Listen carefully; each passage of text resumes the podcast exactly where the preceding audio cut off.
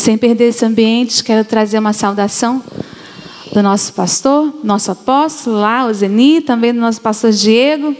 Falei com ele que estava aqui, mandou um abraço a todos, amém? Abra sua Bíblia sem mais delongas, Mateus 18, 23 a 35. Mateus 18, 23 a 35. Deixa eu ganhar um tempinho.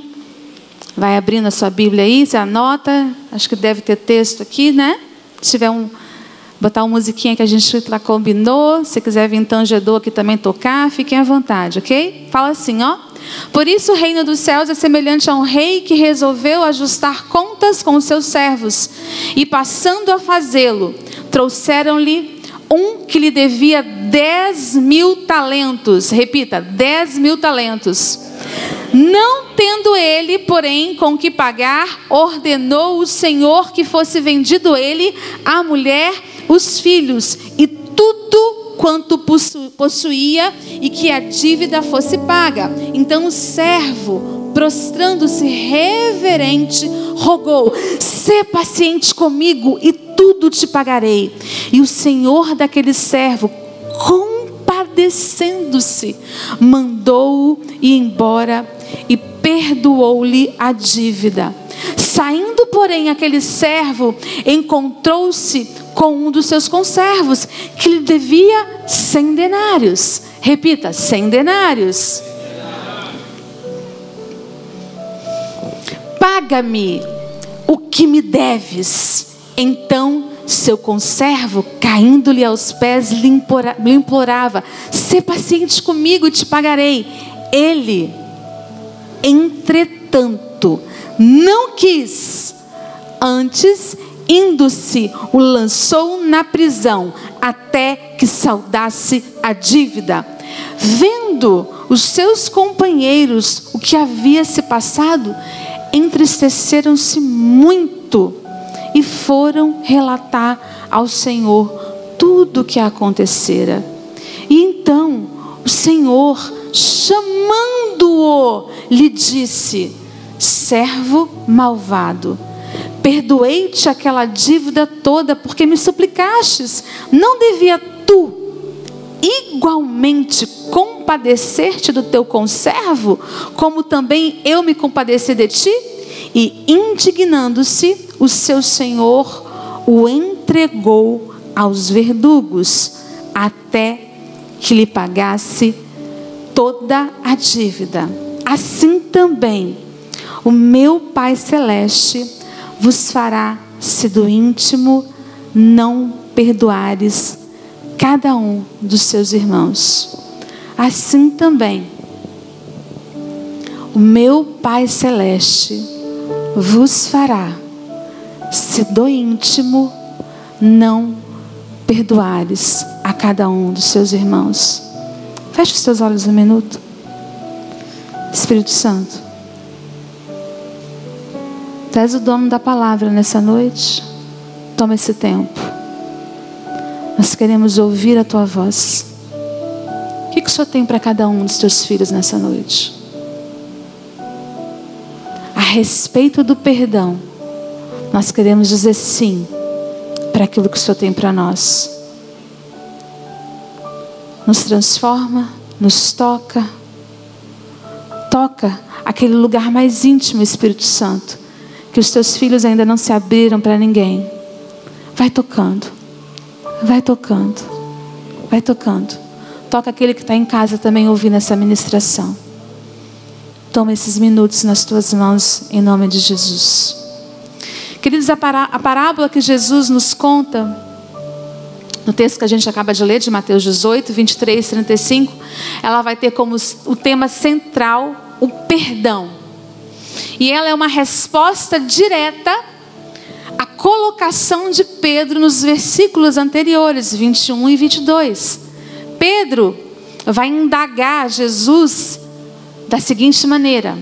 Versículo 21, Mateus 18, 21 e 22. Então Pedro, aproximando-se dele, disse: Senhor, até quantas vezes pecará meu irmão contra mim e eu lhe perdoarei? Até sete? Jesus lhe disse: Não te digo que até sete, mas até setenta vezes sete. Os rabinos da época ensinavam que os judeus, que as pessoas deveriam ter um limite de perdoar, no máximo até três vezes a mesma pessoa. Então, se a Betinha me magoasse, eu tinha um limite respaldado pela, pela minha religião de até três vezes. E a regra observada é o seguinte: ela me magoou uma vez, eu a perdoava. Ela me feriu uma segunda vez, eu então a perdoava. Ela me feriu uma terceira vez, e eu então a perdoava. Mas aí, não sendo o suficiente três vezes, ela me fere uma quarta. Então, eu não a perdoava. E isso estava respaldado legalmente pelos rabinos. Eu estava amparada na forma como eu tratava a Beth em relação ao perdão. Então, Pedro, Pedroca, queridos, para os íntimos aqui, né? Dois pezão no colérico, já chega achando que está abafando com Jesus, né? E aí, Jesus, quantas vezes ele está achando que ele está excedendo a lei da qual ele estava praticando? Quantas vezes eu devo perdoar meu irmão? Até sete. A lei permitia até então quantas vezes? E Jesus, a partir da pergunta de Pedro, vai tratar o tema perdão profundamente. E o que Jesus quer fazer com você hoje, querido, é te tratar no profundo a respeito do perdão. Você está preparado?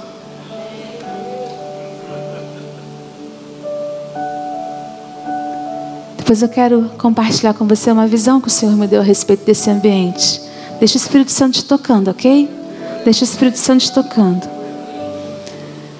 Jesus vai introduzir esse assunto, ele vai fazer uma comparação com um texto que está em Lucas 17, 4.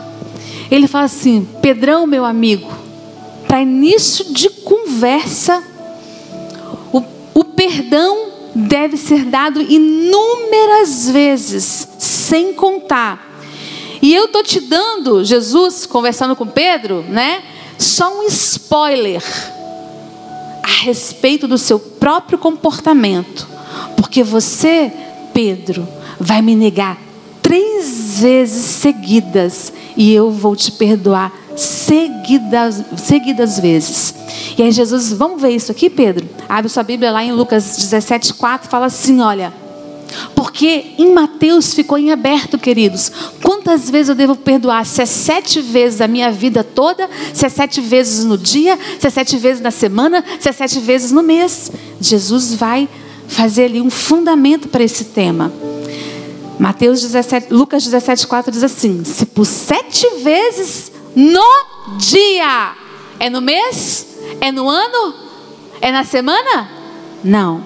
Se sete vezes no dia pecar contra ti o teu irmão, sete vezes vier ter, ter contigo, dizendo: Eu estou arrependido, perdoa-lhe.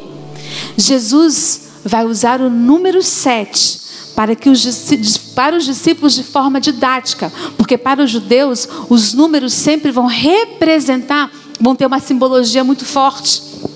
Jesus, de forma didática, usa o número 7 para dizer assim: Pedro, o perdão, ele deve ser infinito, porque o número 7, ele tem a ver com plenitude, com perfeição, com completo. Então Jesus fala assim: olha, é sete vezes setenta, é quantas vezes o seu irmão te ferir. Não há limites para o perdão.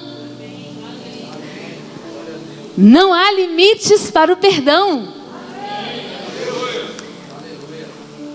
E a resposta dos apóstolos, a colocação de Jesus, pode ser a sua resposta nessa noite.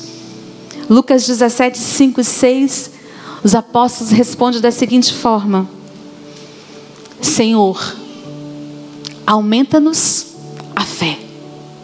Queridos, muitas vezes nós usamos esse texto completamente fora de contexto. Jesus usa esse texto, ele é pregar, ele é colocado dentro do contexto de perdão e eu vou explicar para você por quê.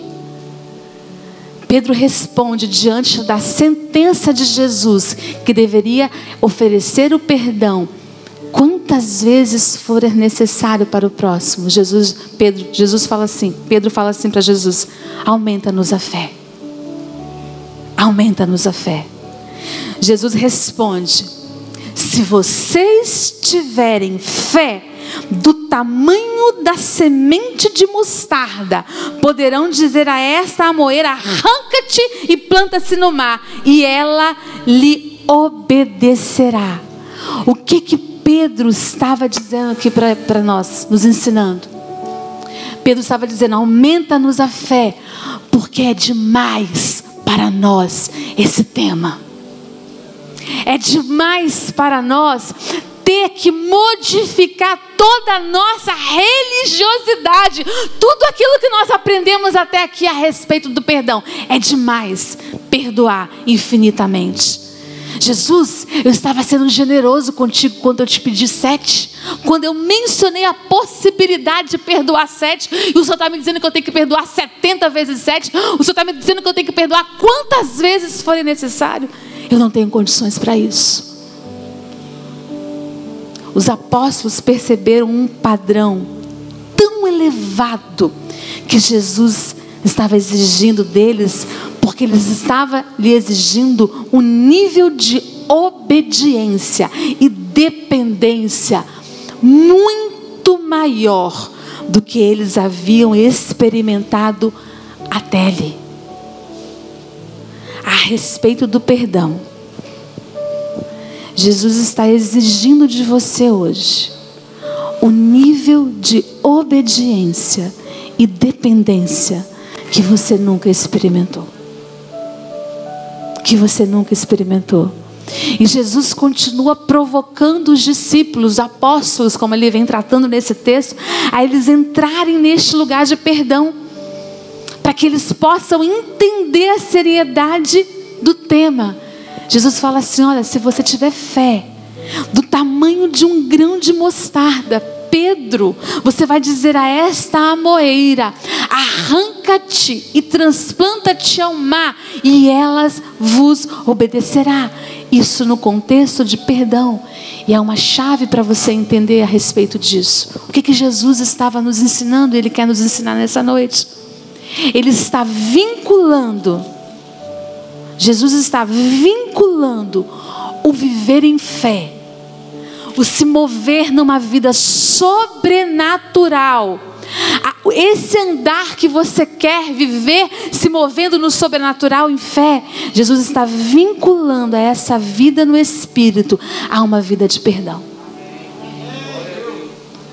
Jesus está ensinando para nós que não existe possibilidade de você conhecer o reino dos céus e o seu mover se você não conhecer primeiro o perdão. Ele quer nos ensinar nessa noite a que a gente entre nesse lugar de perdão, para que a gente possa se mover em fé. E aqui você pode entender de algumas formas. Quanto mais a pessoa se move em fé, querido, mais ela teve que perdoar. Você conhece alguém que se move muito em fé? Você conhece alguém que é para você um exemplo de movimentação em fé? Você conhece? Levante sua mão. Converse com ela cinco minutos. Pergunte para ela como que foi o seu nível de fé para você chegar até esse lugar que você chegou. Quanto mais você se move sobrenaturalmente, mais perdão de Deus você recebeu. Andar no sobrenatural está ligado a uma vida de perdão horizontal e vertical. Não há possibilidade de você se movimentar sobrenaturalmente em Deus se você não vive uma vida de perdão vertical e uma vida de perdão horizontal. Você está fluindo em Deus? Você está fluindo no sobrenatural de Deus? Você está paralisado?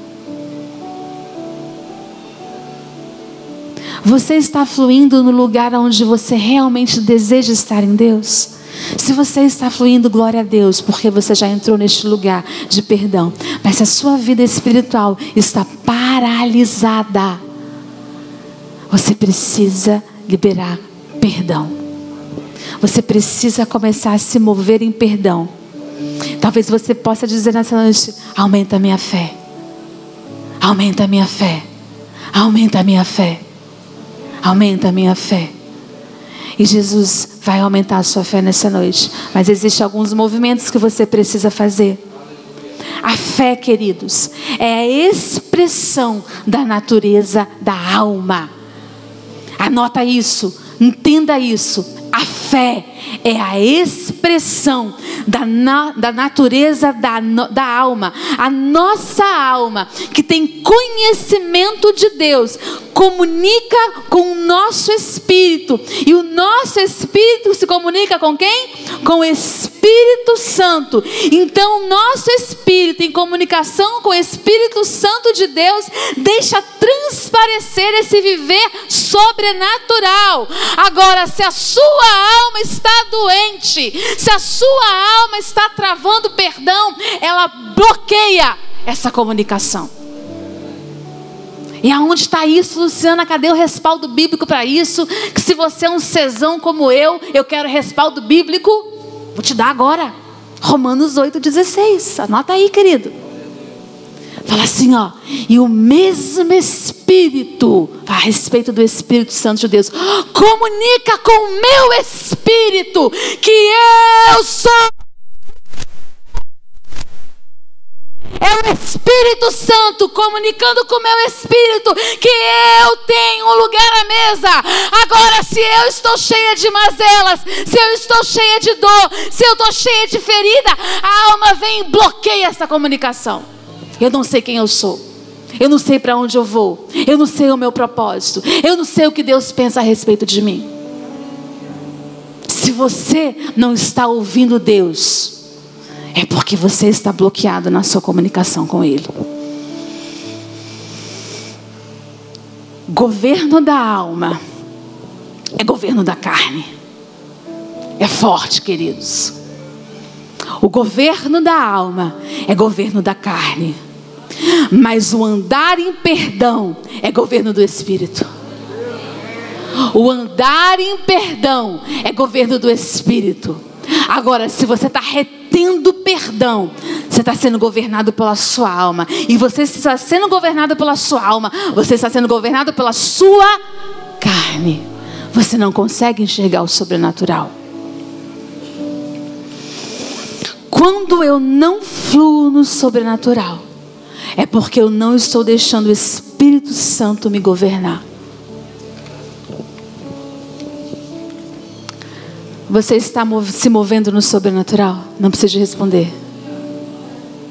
Você quer se mover no sobrenatural? O Senhor me enviou aqui nessa noite para que você entre nesse lugar.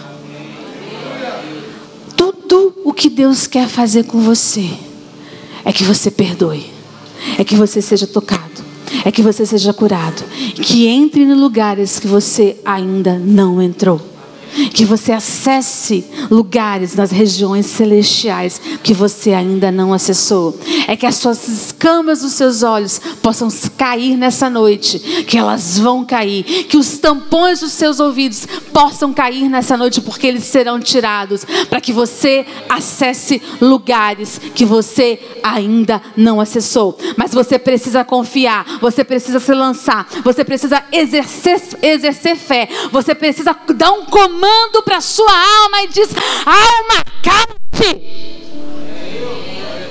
Jesus fala assim: olha, se você tiver fé, você vai dizer a este monte, Ele está dizendo para mim, para você: toma uma atitude, se posicione, ante obediência. para que você possa exercer governo. Agora, se você anda pautado naquilo que você sente, você não exerce governo. Agora, se você anda pautado naquilo que eu digo, você exerce governo.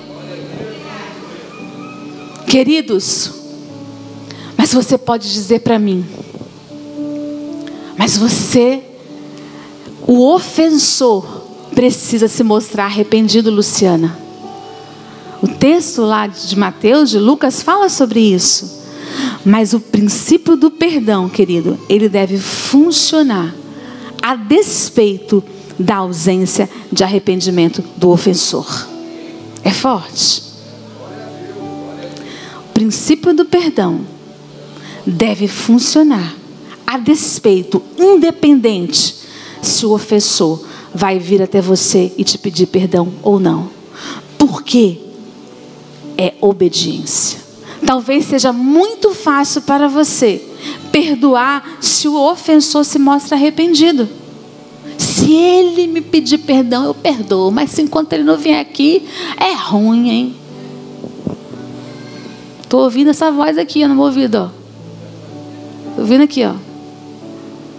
Se ele vier, eu perdoo. Estou ouvindo isso aí, mas se ele vier, eu até perdoo. Então, Senhor, move os céus. Está movendo, querido, hoje. Ele está movendo. Ele está movendo. Ele está dizendo para você: alma, cala-te. Cala-te. Cala-te. Mova-se em obediência. Você deve olhar para a cruz e diante de todo o sofrimento, Jesus disse: Pai, perdoa-lhes, porque eles fazem. Pai, perdoa-lhes. Lucas 23, 34. Porque eles não sabem o que fazem. Você tem que olhar para as pessoas a partir da cruz, não a partir da sua dor. Você precisa olhar para o seu ofensor a partir da cruz de Jesus. Jesus nos apresenta nessa oração outro princípio. Independe do que o ofensor vai me falar ou não, perdoar é minha decisão. Perdoar é sua decisão. E cada um de nós hoje está sendo exposto a essa verdade. E você vai ser inexcusável a partir de hoje a respeito do perdão. Você quer fluir em poder? Você quer viver no sobrenatural? Viva uma vida que reflita Jesus. Amadureça. Amadureça. Hoje, essa ministração é para filhos. É uma mesa posta para você que é filho. Tem banquete para você, querido. Tem banquete para você. Tem lugar à mesa para você de filho. Tá? E Jesus está falando assim: senta aqui, conduz aqui seu nome. O Espírito Santo vai te conduzir a sentar nessa mesa e você vai enxergar o seu nome nessa mesa e você vai sentar nela. A falta de perdão te faz ser um algoz do outro, querido. Quando a gente volta para o nosso texto principal de Mateus 18, versículo 28, fala assim: agarrando-o, sufocava, dizendo: Paga-me o que me deve, paga-me o que me deve. No grego é muito interessante, porque é um tempo verbal utilizado no imperfeito, que indica ação contínua. E esse homem persistia em maltratar aquele seu conservo continuamente, incessantemente, miseravelmente. É isso que ação no grego quer dizer. E mais ainda, o servo que havia sido perdoado não sabia nem ao certo quanto que aquele conservo devia para ele. Ele saiu daquela audiência com o rei, saiu da porta do palácio. O primeiro que ele encontrou na frente foi o conservo. Agarrou aquele conservo, porque se eu sei que você é meu conservo, eu sei que você me deve alguma coisa. Me paga logo agora. Está sabendo nem se ele deve, pastora Guta? Meu Deus.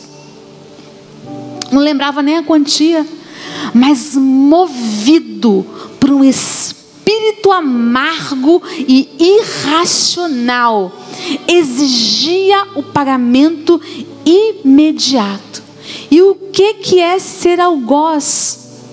É você ser carrasco, é você ser executor da pena de morte, é você ser executor de penas corporais, é você ser cruel, é você ser atormentador, é você ser assassino.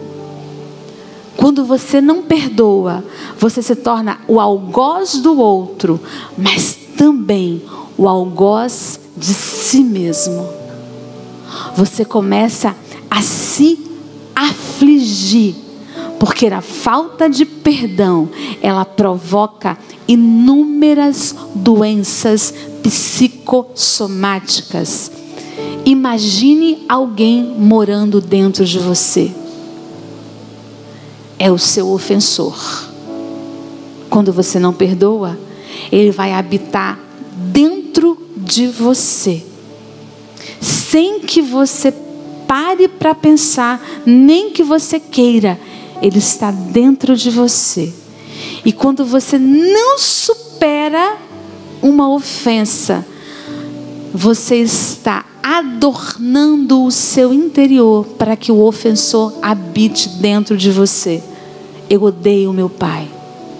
Eu odeio o meu ex-marido. Eu odeio aquela mulher que fez com que meu marido me abandonasse. Eu odeio aquele tio que me tocou indevidamente. Eu odeio. Eles estão morando dentro de você. Talvez você já tenha até dito: para mim, eles morreram. Eu ouço essa voz no meu ouvido. Já morreu para mim, não quero nem assunto, não quero nem conversa, não quero nem encontrar. Quero nem ver se entrar por uma porta eu saio por outra. E você está só morrendo por dentro. A falta de perdão, queridos, pode ser uma das causadoras de doenças cardiovasculares, taquicardia, hipertensão, doenças respiratórias asma, bronquite, doenças gastrointestinais, gastrite, úlcera, síndrome do intestino irritável, doenças dermatológicas, herpes, urticárias, psoríases, doenças do sistema nervoso, enxaqueca, vertigens, doenças metabólicas, obesidade diabetes podem ser causadas pela falta de perdão. Doenças nas articulações, tendinite, artrite, fibromialgia, artrose, podem ser causadas pela falta de perdão. Doenças, dores musculares, câncer, ansiedade, medo descontrolado daquilo que não existe, falta de confiança nas pessoas, distimia, falta de motivação, autoestima baixa, angústia, vazio na alma, aquele desespero anterior profundo, solidão, depressão, pode ser causada pela falta de perdão. Opressão maligna, diabólica, satânica causada pela falta de perdão. Paranoia, mania de grandeza, mania de perseguição, egoísmo, egocentrismo, tudo isso pode ser faltado, causado pela, pela falta de perdão. Síndrome do pânico, e aqui eu me incluo nela. Você pode ter síndrome do pânico causado pela falta de perdão. Medo, mente ocupado pelo medo de, de encontrar com medo. O medo de encontrar com medo é o pânico. Eu quero falar um pouquinho daqui a pouco sobre isso. Esquizofrenia, toque, loucura e até suicídio podem ser causados pela falta de perdão. Perdoar é decidir viver acima do rancor. Eu já tive alguns episódios de crise do pânico, ataque do pânico dentro da aeronave. De mandar abrir a, a, a porta da aeronave, não sabia por que, de onde vinha aquela crise do pânico. Meu Deus do céu, de onde veio isso, Senhor? Não sabia, não sabia, não sabia, não sabia. Queridos, nove anos, passar férias na casa de um dos nossos parentes, ferinhas de priminhos, né? A gente vai aquela turminha, buscar dos parentes, delícia. As criançadas tá aí, é muito bom. Uma manhã, uma menina de nove anos levanta muito cedo, sempre acordei muito cedo. Vou direto para a cozinha tomar café porque eu já ia para a praia. A porta fecha. E eu fui gravemente abusada naquela manhã, sem entender nada do que estava acontecendo. Sem entender nada do que estava acontecendo. Frases no meu ouvido, fica quietinha. Sai daquele ambiente sem entender nada. Vamos para a praia. E o episódio se repetia. À noite, o episódio se repetia. E aquela foi uma das piores, piores férias da minha vida. Nove anos de idade. Tomei uma decisão a partir daquele episódio. Falta de perdão faz você ficar irracional, te faz ficar burro. Quando você pega o texto, versículo 29 e 30, fala assim: ó, então o seu conservo, caindo-lhe aos pés, lhe implorava: "Se paciente comigo e te pagarei". Entretanto, não quis. Antes, indo-se, o lançou na prisão até que saudasse a dívida. Como alguém preso vai pagar uma dívida? A falta de perdão faz você ficar literalmente irracional. E a partir desse episódio, eu disse: nunca mais nenhum homem toque em mim. Nunca mais. Nove anos de idade. Me casei com 23 anos, primeiro casamento. Namorei um primeiro que eu achei lá. Sentimento zero mas um fator preponderante nesse relacionamento nunca me tocou. Nunca me tocou. Nunca. Nem beijar. O casamento durou pouco mais de um ano. Não tinha como dar, tinha como dar certo, irmãos? Caráter deturpado, queridos. Caráter deturpado. Eu quase morri dentro desse relacionamento. Literalmente, fisicamente falando.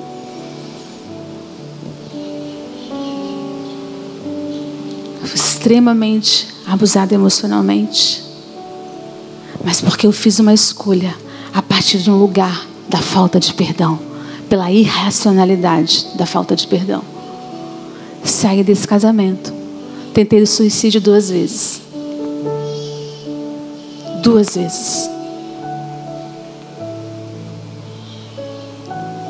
E continuava dizendo: nunca mais nem um homem me toca. Estava na minha casa um dia, 27 anos de idade. Isso aconteceu aos 9, eu estava com 27. Essa pessoa vai entrando pelo portão da casa dos meus pais. E a casa dos meus pais é muito grande. Ele vem entrando por um lugar, eu saía para outro lugar. Ele entrava no lugar, eu saía para outro lugar. Não se encontrava com ele, não me encontrava com ele.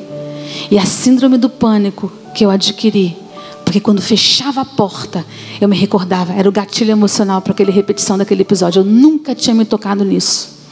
Talvez a síndrome do pânico que você tenha, queridos, que você possa estar sofrendo, a crise de ansiedade, ela está lá na sua dor. Ela está lá na sua dor. Eu ouvi essa pessoa chegando na casa dos meus pais, sair por uma porta. Só que estranhamente, ele me cerca me toma pelo braço, 27 anos de idade, me leva para dentro do quarto. Eu quero te pedir perdão. Eu era crente, crente. Eu olhei para a cara dele e não conseguia dizer nada, porque eu era, eu era uma mulher inexpressiva, extremamente tímida. Extremamente tímida. Eu falava, não abria a boca. Eu entrei na igreja, eu costumo dizer que eu fazia mímica, eu não cantava. Hoje não, hoje eu canto, eu me expresso. Extremamente tímida. Eu quero te pedir perdão. Irmãos, eu olhava para a cara daquele, daquela pessoa, não conseguia expressar nada, nem dizer que o perdoava, absolutamente nada. Saí daquele lugar, fui para minha casa, morava sozinha na época. Cheguei dentro de casa, aquele pedido de perdão ficou me circulando. Eu me lancei no chão e eu gritava de dor, como se estivesse dando a luz a um, a um filho. Tamanha dor. E o Espírito Santo me incomodando. Perdoa. Perdoa. Perdoa. Perdoa. Talvez você não queira perdoar. Porque essa dor, esse ódio, nutre você. É a mola propulsora da sua vida. E sem essa dor, você não sabe o que vai ser de você. Esse ódio te nutrindo, porque esse ódio te formou. Esse ódio, essa falta de perdão, formou quem você é. Aquele, aquela falta de perdão tinha me formado até os 27 anos, me formou a mulher que eu era, solitária. Me formou a mulher que eu era, sozinha sempre sozinha, sempre sozinha. Talvez a sua falta de perdão formou quem você é, amarga, amargo. Formou essa pessoa que você é enraivecido, tem esses rompantes de raiva que ninguém te controla formou essa pessoa que você, que você é, que não consegue olhar para o outro com compaixão, porque você, ninguém exerceu compaixão sobre a sua vida. Talvez essa falta de perdão formou quem você é, essa pessoa doente, que precisa de chamar a atenção dos outros para si, porque o pai e a mãe nunca deu atenção. Então eu preciso de ficar doente para reter a atenção de alguém, pelo amor de Deus, me dá atenção, porque eu nunca tive a atenção do meu pai e da minha mãe. Talvez essa falta de perdão formou quem você é fazendo com que as pessoas circulem você de todo o cuidado que você precisa.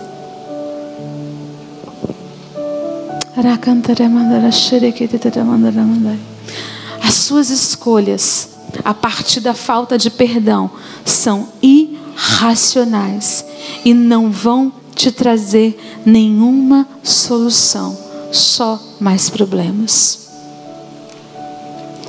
Naquele dia, nada emocional aconteceu, mas numa outra oportunidade que eu encontrei essa pessoa, eu falei para ele: Eu te perdoo. Sou obrigada a conviver? Não. Mas eu sou obrigada a perdoar e a amá-lo em Deus. E a amá-lo em Deus. E a amá-lo em Deus. Talvez você não saiba mais viver sem esse ódio. Mas o Espírito Santo quer que você libere perdão hoje sobre a vida dessa pessoa. Quer que você, de uma vez por todas, elimine essa pessoa que está morando aí dentro de você. E eu quero, pensa comigo, queridos. Essas moças que têm os, os pais o pai que bebe, o pai alcoólatra, a mãe alcoólatra, ela chega e fala assim: Eu não quero um pai igual ao meu. Ela casa com quem? Alcoólatra. Por quê? A falta de perdão faz com que ele habite dentro de você. Perdoa o seu pai hoje. A falta de perdão te aprisiona, paralisa a sua vida. Versículo 34 diz assim: Indignando-se o Senhor, o entregou aos verdugos. Jesus ele vai iniciar essa parábola. Ele faz referência a duas expressões muito importantes. O reino dos céus é semelhante. O reino dos céus é semelhante. Jesus está dizendo para nós: Eu vou tratar com vocês os princípios do reino espiritual. E Ele está nos ensinando o perdão movimenta os céus ao seu favor. O perdão movimenta os céus ao seu favor ou o retém completamente. O perdão movimenta os céus, mas a falta dele o retém completamente. Muitas vezes nós vamos ministrar pessoas na área de cura, a gente, a gente ministra cura, betinha, libertação. Primeira coisa que a gente toca na pessoa, você precisa de perdoar. A pessoa fala assim: Eu não quero. É muita dor. A gente para tudo na hora. A gente não tem como prosseguir nada daqui para frente se você não perdoa. Vou fazer o quê? Dá para fazer o quê, Betinha? Nada. Se você não perdoa, toda movimentação espiritual ao seu favor vai depender da sua resposta ao perdão. E nessa parábola, o credor incompassível também era o devedor, por haver tomado o empréstimo com o rei. E eu quero chamar a sua atenção para uma palavra rema aqui agora. Só tomava o empréstimo com o rei ele só emprestava grandes quantias de dinheiro. Ele não emprestava dinheiro para pessoas comuns. Ele não emprestava para conservos. Ele só emprestava para servos. Ele só emprestava para ministros, para os sátrapas, que eram os governadores das províncias, para as pessoas investidas de grande influência e autoridade. E o que, que significa isso? Que o rei tinha muita confiança no seu servo, por isso que ele emprestava. Sabe o que Deus está falando para você? Eu tenho muita confiança em você. Eu tenho muita confiança em você. Por isso que eu estou emprestando uma grande quantia de dinheiro para você. E tudo que Ele quer é que você possa perdoar o seu conservo, para que você possa então receber o perdão dele. Olha como é que essa parábola é linda, porque ela vai trabalhar servo e conservo, talento e denário. E é sobre isso que eu quero falar também nessa noite. O servo devia 10 mil talentos. Você sabe quanto que equivaleria hoje a dívida do servo? A sua dívida? 40 milhões de reais. Porque um talento, ele é uma equivalência de um peso de moedas de preciosas, tanto prata ou ouro. Então ele vai ter uma variação ali de 26 a 36 quilos. Agora, um denário, ele vai equivaler a um dia de trabalho. Pega R$ 1.200 aí, queridos, que é uma média salarial. Você divide por 30, você vai ter 40 reais. Então, nós estamos falando de uma dívida de 40 milhões contra uma dívida de 4 mil reais. O Senhor confia em você. Você é um servo confiável. E Ele está dizendo: Eu te perdoo. Eu te perdoo. Eu te perdoo. Mas aí você vai virar para mim e falar assim: Luciana, você não conhece a minha vida. Você não sabe aquilo que eu já fiz. Eu sou um adúltero. Eu sou uma adúltera. O Senhor está dizendo para você nessa noite: eu sei o que você já fez e é exatamente por isso que eu confio em você. Mas eu preciso que você faça, deixe fluir esse perdão através da sua vida, para que ele chegue ao seu conservo, para que ele chegue ao seu conservo. E o Senhor está dizendo para você nessa noite: quanto dista o Oriente do, do Ocidente, assim eu afasto de você a sua transgressão. Quanto dista o Oriente do Ocidente, eu afasto de você a sua transgressão. O rei perdoou sem ter motivos, por mera liberalidade. É por amor, queridos. É por liberalidade. Não é porque você tem os olhos verdes, não. Nem porque você fez a chachapinha hoje para você vir no culto, que você botou aquele perfume francês maravilhoso para vir aqui hoje. Não, querido.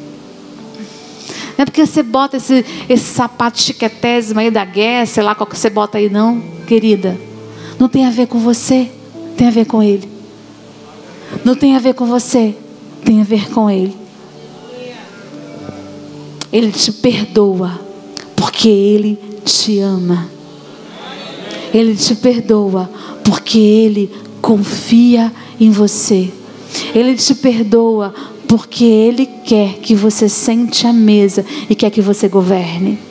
Ele te perdoa porque Ele te chama de filho. Ele te perdoa porque Ele está dizendo assim: Eu quero que você dê ordem aos montes e os faça transportar.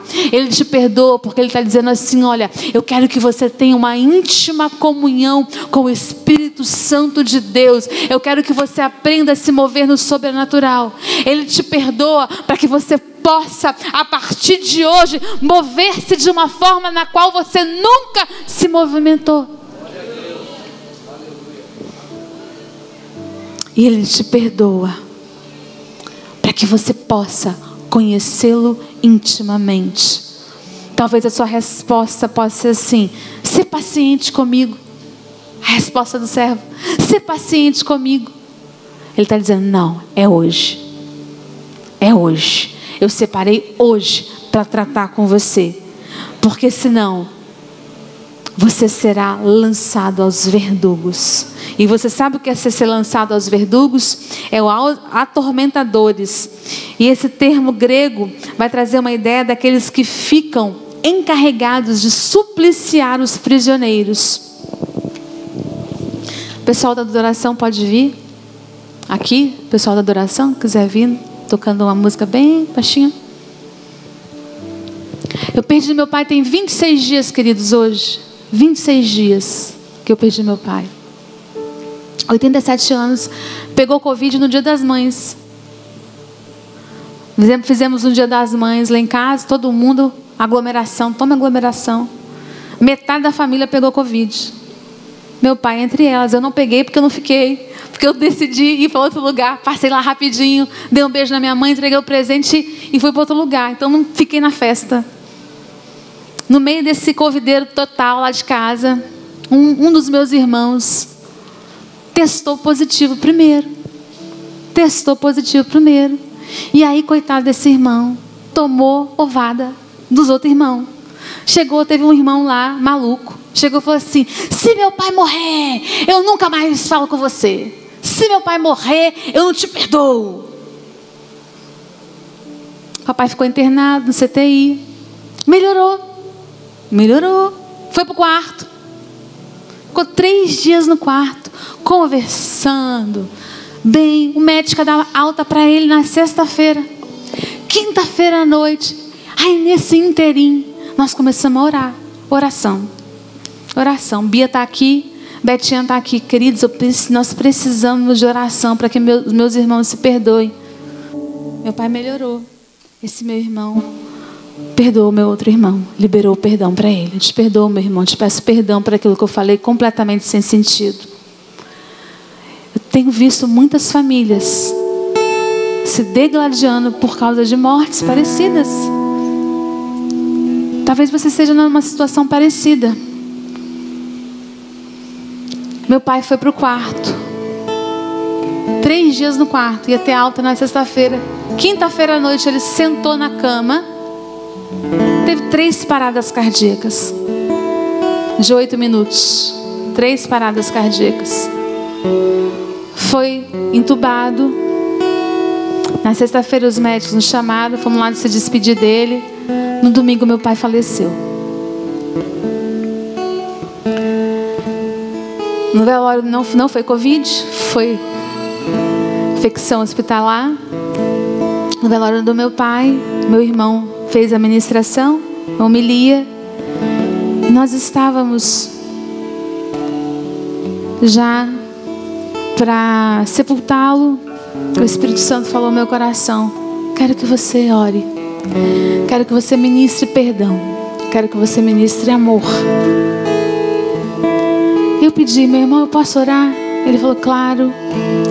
Naquele momento, querido, que nós, que eu peguei, pude orar. O Espírito Santo soprou sobre nós E foi uma experiência sobrenatural. João e a Bia estão aqui que estavam presentes. O Espírito Santo soprou sobre todos aqueles que estavam naquele enterro. E eu levantei uma oração. Falei, Espírito Senhor, Espírito Santo, trabalhe o nosso coração. Trabalhe o amor e trabalhe o perdão. Quando eu comecei a orar, esse um dos meus irmãos que não falava com o outro há muitos anos se reconciliaram naquele momento. E uma das filhas desse de um dos meus irmãos caiu prostrada. Tamanha era a dor daquela falta de perdão que causou entre os primos a distância. Queridos, a morte nos faz rever muitos conceitos das nossas vidas. A morte nos faz rever muitos conceitos nas nossas vidas. E uma das coisas que o Espírito Santo mais ministrou ao meu coração nesse tempo, você é um sopro. Você é um sopro.